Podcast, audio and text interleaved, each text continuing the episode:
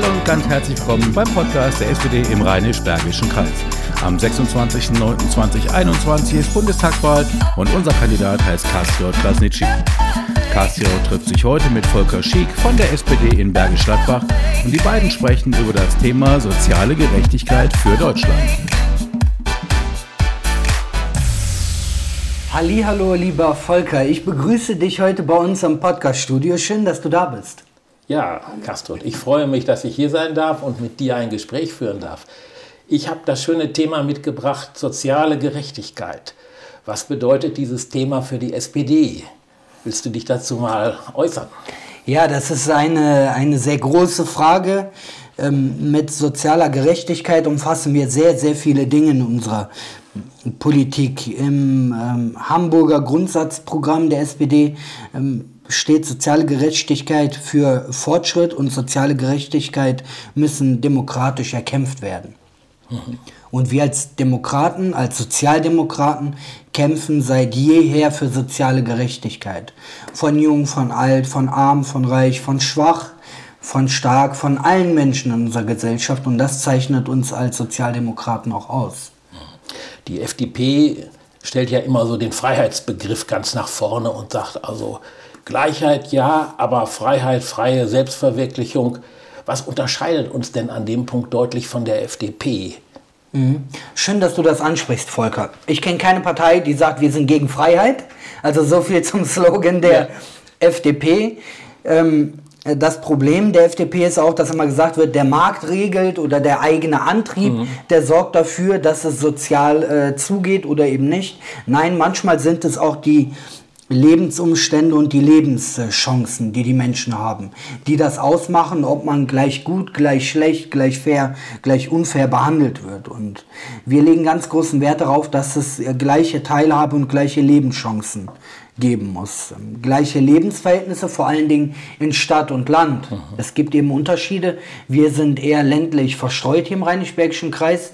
Wir sind in manchen Dingen gehandicapt, wenn man sich jetzt Köln anguckt. Leverkusen, Düsseldorf, München, Berlin, mhm. was die Anbindung an den Verkehr, an Geschäfte, an medizinischer Versorgung, an Bildungsmöglichkeiten, Universitäten zum Beispiel angeht. Da haben wir nicht die gleichen Chancen. Und da ist der Unterschied zur FDP, so sehr wir wollen, haben wir die Möglichkeiten, die Köln, Berlin, Hamburg, Düsseldorf, München, wo auch immer, die haben wir nicht. Mhm. Und das ist der Unterschied. Wir als SPD erkennen eben alle Umstände an, die es im Leben gibt und wir möchten alle Umstände verbessern, damit es vielen Menschen gut geht in unserem Land.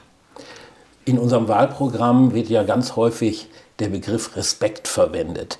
Kann man sagen, dass dieser Begriff sozusagen auch ein anderer Begriff für soziale Gerechtigkeit mit umfasst?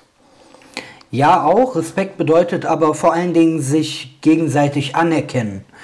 Auch bei der Verschiedenheit von uns Menschen, egal in welcher Hinsicht, ob das die Herkunft ist, der Schulabschluss, ähm, Berufsausbildung, all diese Dinge, egal wie unterschiedlich die sind, egal wie unterschiedlich die uns untereinander machen, wir müssen den Respekt haben. Diese Frage wurde mir in den vergangenen Tagen häufiger gestellt. Wo ist denn der Unterschied? Die SPD ist immer für soziale Politik und soziale Gerechtigkeit. Wir machen nun noch mal deutlicher, dass es auch um Respekt geht. Um. Respekt in vielen Lebensbereichen. Respekt zwischen Jung und Alt, zwischen Menschen, die ewig hier leben und Menschen, die neu zu uns gekommen sind. Zwischen Menschen, und das vergisst man ja oft, zwischen Menschen, die zum Beispiel den Müll abholen mhm. und Menschen, die Ärzte sind, Akademiker. Klar üben die verschiedene Berufe aus, aber wir müssen Respekt für jeden Einzelnen haben, der seinen Teil zu mhm. unserer Gesellschaft beiträgt. Mhm. Die Menschen fragen uns ja manchmal auch am Infostand und so, was heißt denn jetzt soziale Gerechtigkeit beispielsweise bezogen auf die Arbeitswelt? Mhm. Kannst du da mal ein paar Beispiele geben? Es geht zum einen ähm, auf das Recht auf Arbeit. Mhm. Gerade für Auszubildende jetzt, um mal die jüngere Generation mit aufzunehmen. Es gibt viele junge Menschen, die suchen einen Ausbildungsplatz. Und wir hören immer wieder, mir geht zumindest so, dass so und so viel tausend Ausbildungsplätze nicht besetzt sind. Und trotzdem haben wir, und das ist ja das Verrückte, trotzdem haben wir diese Diskrepanz zwischen Lehrstellen, die offen bleiben und jungen Menschen, die einen Ausbildungsplatz suchen. Es ist ja irgendwie das Komische, dass es da immer Menschen gibt, die trotzdem nicht ihre Berufung finden. Und da müssen wir junge Menschen bei der Suche eines Ausbildungsplatzes oder Studienplatzes, wie auch immer, unterstützen, aber auch die Menschen, die ein Berufsleben hinter sich gebracht haben, sich umorientieren müssen oder möchten, dass wir diese unterstützen. Da geht es aber auch um die gerechte Entlohnung. Es geht um einen Mindestlohn. Wir fordern jetzt in unserem Bundestagswahlprogramm einen Mindestlohn von 12 Euro. Wir möchten ja auch, dass diese Kommission, die die Höhe des Mindestlohns mhm. festlegt, auch viel agiler sein darf, dass die auf gewisse Dinge reagieren kann und dass der Mindestlohn in Zukunft häufiger und stetiger steigt. Das ist unsere Anforderung und das ist unser Maßstab an sozialer Politik in der Arbeitswelt, dass sich Arbeit lohnt und Menschen einmal durch uns moralisch honoriert werden oder moralisch gewertschätzt werden, respektiert werden, aber eben auch über den finanziellen Teil. Mhm.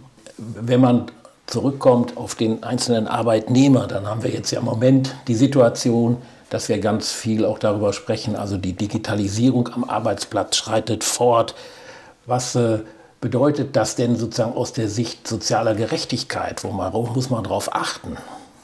Ganz wichtig ist natürlich, die Digitalisierung ist nicht aufzuhalten und das ist gut so. Es gibt aber viele Branchen, es gibt viele Menschen, die in Bereichen beschäftigt sind, wo Digitalisierung vielleicht nicht so eine übergeordnete Rolle gespielt hat. Aber das wird sie jetzt in Zukunft. Und wir müssen diese Menschen beteiligen bei der Digitalisierung, und zwar auf Augenhöhe. Es muss aber auch einen Rechtsanspruch auf mobile Arbeit geben. Ähm, wir nehmen da die Freiwilligkeit als Grundsatz. Unser Bundesarbeitsminister Hubertus Heil hat ähm, gefordert, dass es eine Mindestanzahl an Homeoffice im Jahr gibt. Mhm. Wir verpflichten aber keinen und sagen, ja, wir fordern jetzt, ich sage 24 Tage im Jahr, die musst du jetzt zu Hause bleiben, sondern du hast die Wahl. Du kannst sagen, ich möchte, warum auch immer, weil ich Kinder habe, weil ich pflegebedürftige Angehörige habe oder weil ich einfach mal im Homeoffice arbeiten möchte, dass man das in Anspruch nehmen kann.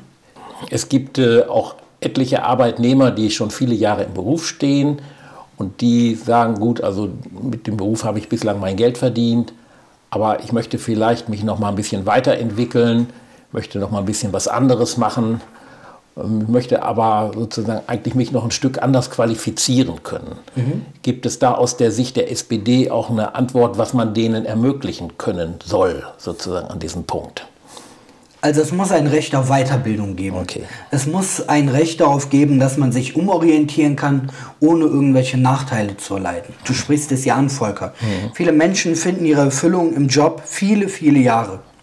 Es kommt aber vielleicht irgendwann der Punkt, wo man sagt, ich muss mich umorientieren. Ich will irgendetwas anderes machen, finde meine Erfüllung in irgendeinem anderen Bereich und das ist auch in Ordnung. Und diesen Menschen, denen dürfen wir dann keine Steine in den Weg legen. Mhm soziale Gerechtigkeit, äh, jetzt gehe ich mal vom, von der Wirtschaftsgesellschaft weg, ist ja auch ein Thema, was im Bereich äh, des Älterwerdens und des Alters sozusagen immer eine Rolle spielt. Was bedeutet das eigentlich für die Altersabsicherung? Da kommen ja viele auf uns zu und fragen, also ihr seid doch die Partei, die sich sozusagen für die viele einsetzt was, welche Forderungen, welche Positionen haben wir dort eigentlich im Bereich der Altersabsicherung? Wir brauchen eine gute und eine verlässliche Rente. Wir brauchen eine Rente, die widerspiegelt, was man im Leben geleistet hat. Deshalb fordern wir als Sozialdemokraten zum einen ein Renteneintrittsalter von maximal 67 und ein Rentenniveau von mindestens 48 Prozent. 48 Prozent sind jetzt nicht die Welt, aber wenn man sich anschaut, was andere Parteien für Konzepte haben, da geht teilweise unter, dass wenn Menschen viele Jahre arbeiten, am Ende ihres Arbeitslebens, die haben sich abgerackert, die haben geschuftet und am Ende haben sie nichts mehr über und müssen teilweise zum Sozialamt gehen und eine Aufstockung beantragen. Mhm. Klar kann man vielleicht zu, zu Arbeitszeiten, zu Lebzeiten, wenn man gearbeitet hat, von, von seinem Gehalt irgendwie über die Runden kommen. Aber wenn man irgendwann sein Arbeitsleben beendet und dann würdevoll und respektvoll in Rente gehen möchte und dann eine Rente hat, die nicht zum Leben reicht, äh, das ist schon traurig. Und deswegen ist das auch eins unserer Punkte, was wir sehr stark mit nach vorne treiben wollen. Gut und verlässliche Rente. Dass die Rente sich lohnt, Renteneintrittsalter von 67 maximal, 48 Prozent durchschnittliches Rentenniveau. Das sind unsere Forderungen. Und wenn man soziale Gerechtigkeit auch weiterdenkt, nochmal im Sinne von auch eine erweiterte Solidarität, wir haben jetzt das große Thema Pflege und Pflegeversicherung, dann ist das ja auch noch sozusagen ein Punkt, wo Schwachstellen eigentlich genug vorhanden sind. Wie ist da die Position der SPD? Mhm. Also wir wollen zum einen bessere Arbeitsbedingungen für die pflegenden medizinischen Berufe. Menschen, die alles geben, damit unserer schwachen Bevölkerung, unserer kranken Bevölkerung. Und da spielt es gar keine Rolle, ob man jung oder alt ist. Jeder von uns wird irgendwann mal krank oder kommt in die Situation, auf Hilfe angewiesen zu sein. Und dann brauchen wir diese Menschen, die jeden Tag alles geben. Und da hilft es nicht, wenn wir applaudieren, sondern diese Menschen müssen wir finanziell besser stellen. Wir müssen mehr Pflegekräfte einstellen. Denn es gibt viele Situationen im Pflegeheim, in Krankenhäusern, wo die Personalsituation so kritisch ist, dass es Menschen gibt, die sich wirklich abrackern und wenn Feierabend ist, fertig ins Bett fallen und daran denken müssen, dass die nächste Schicht schon vor der Tür steht und, und dem Ganzen wird ja nicht abgeholfen. Wir brauchen bessere Arbeitsbedingungen, wir brauchen mehr Personal und eine bessere finanzielle Entlohnung für diese Berufe. Da wird ja auch diskutiert, dass es dort allgemeinverbindliche Branchentarifverträge äh, geben muss, weil es sind ja unterschiedliche Träger, die teilweise auch sehr unterschiedlich bezahlt haben. Ich erinnere an diese Diskussion mit den Kirchen oder die gesagt haben, also sie wollen da erst nicht einsteigen, aber am Ende wohl doch die Kurve gekriegt haben. Ist das, ist das auch ein Ziel? Ja, sicherlich nicht, denke ich mal. Manchmal muss man als Staat nachhelfen und muss sagen, ob ihr wollt oder nicht, Leute, mhm. diese Menschen, die geben alles, damit unsere Gesellschaft zusammenhält. Da können wir nicht sagen, wir lassen einen bestimmten Bereich raus und die entlohnen ihre Beschäftigten in der, in der medizinischen oder pflegerischen äh, Tätigkeit anders. Da muss der Staat sagen, das gilt für alle und alle haben, wenn möglich, die gleichen Ausgangschancen, die gleiche finanzielle Entlohnung für diese Bereiche. Soziale Gerechtigkeit, ich verlasse mal das Thema jetzt Pflege, beim Wohnen, beim Thema Wohnen. Wir haben ja die Situation, dass wir nicht ausreichenden Wohnraum haben, vor allem nicht, aus, nicht bezahlbaren Wohnraum in ausreichendem Maße. Vielleicht kannst du zu dem Punkt bezahlbarer Wohnraum und Position der SPD unter dem Gesichtspunkt der sozialen Gerechtigkeit noch ein paar Punkte einfach benennen. Mhm. Als Sozialdemokraten stellen wir fest, dass es grundsätzlich 400.000 neue Wohnungen im Jahr braucht und zusätzlich 100.000 Sozialwohnungen. Mhm. Wir müssen Kommunen, Städten die Möglichkeit geben, über das Vorkaufsrecht Flächen zu kaufen, wo sozialer Wohnungsbau betrieben wird. Dass Flächen nicht einfach brach liegen. Wir merken alle, dass der Druck, eine Wohnung zu finden, extrem hoch ist. Wenn man eine findet, dann explodieren die Preise praktisch wenn man eine Wohnung verlässt und die wird an den nächsten vermietet, kann man fast schon sagen, der Mietpreis, der wird willkürlich festgelegt. Mhm. Aber in der Regel nach oben, nicht nach unten. Und für die Menschen, die in Wohnungen leben, teilweise, die werden so aus ihren Wohnungen verdrängt, weil aus irgendwelchen Gründen da die Mieten angehoben werden, dass sich viele Leute das gar nicht mehr leisten können. Es gibt dann äh, so gewisse Szeneviertel, die entstehen, weil viele alte Mieterinnen und Mieter verdrängt werden aus ihren Wohnungen.